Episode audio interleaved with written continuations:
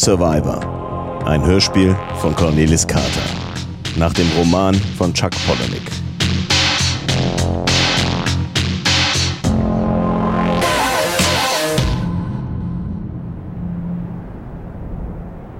Tja, ich würde sagen, der Vogel ist ziemlich flach runtergekommen.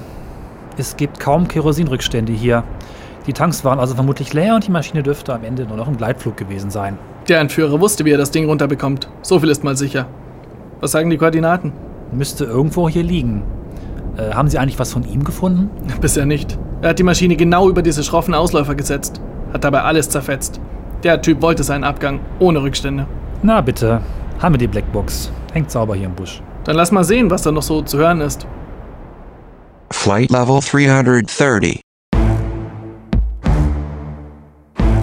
Test.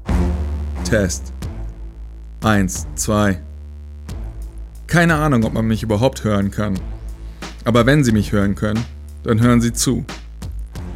Dies ist meine Geschichte. Die Geschichte von allem, was schiefgelaufen ist und ich diktiere sie dem Flugschreiber. Der Blackbox von Flug LH 2039. Auch wenn das Ding eigentlich orange ist. Allen, die zuhören, sage ich es lieber gleich. Die Passagiere sind alle sicher von Bord, quasi ausgestiegen. Danach gab es nur noch mich und den Piloten, der sich aber auch verabschiedet hat, mit einem Fallschirm. Gleich zu Beginn, und Sie werden mir am Ende glauben müssen, ich bin kein Mörder. Ich bin allein hier oben, der fliegende Holländer, und ich fliege, bis der Treibstoff verbraucht ist. Dem sogenannten Flame Out, wie es der Pilot genannt hat. Er hat mir auch noch einige andere Dinge erklärt über den Autopiloten und wie ein über 200 Tonnen schweres Flugzeug am Ende zu einem überdimensionalen Gleiter wird.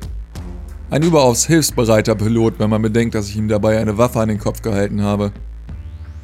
In dieser Höhe, bei dieser Geschwindigkeit und einem leeren Flugzeug reicht der Treibstoff vielleicht noch für zwei oder drei Stunden. So viel Zeit habe ich, meine Geschichte zu erzählen. Wenn das Flugzeug am Boden ausschlägt, wird man die Blackbox und damit meine Geschichte finden und sie werden wissen, dass ich tot bin.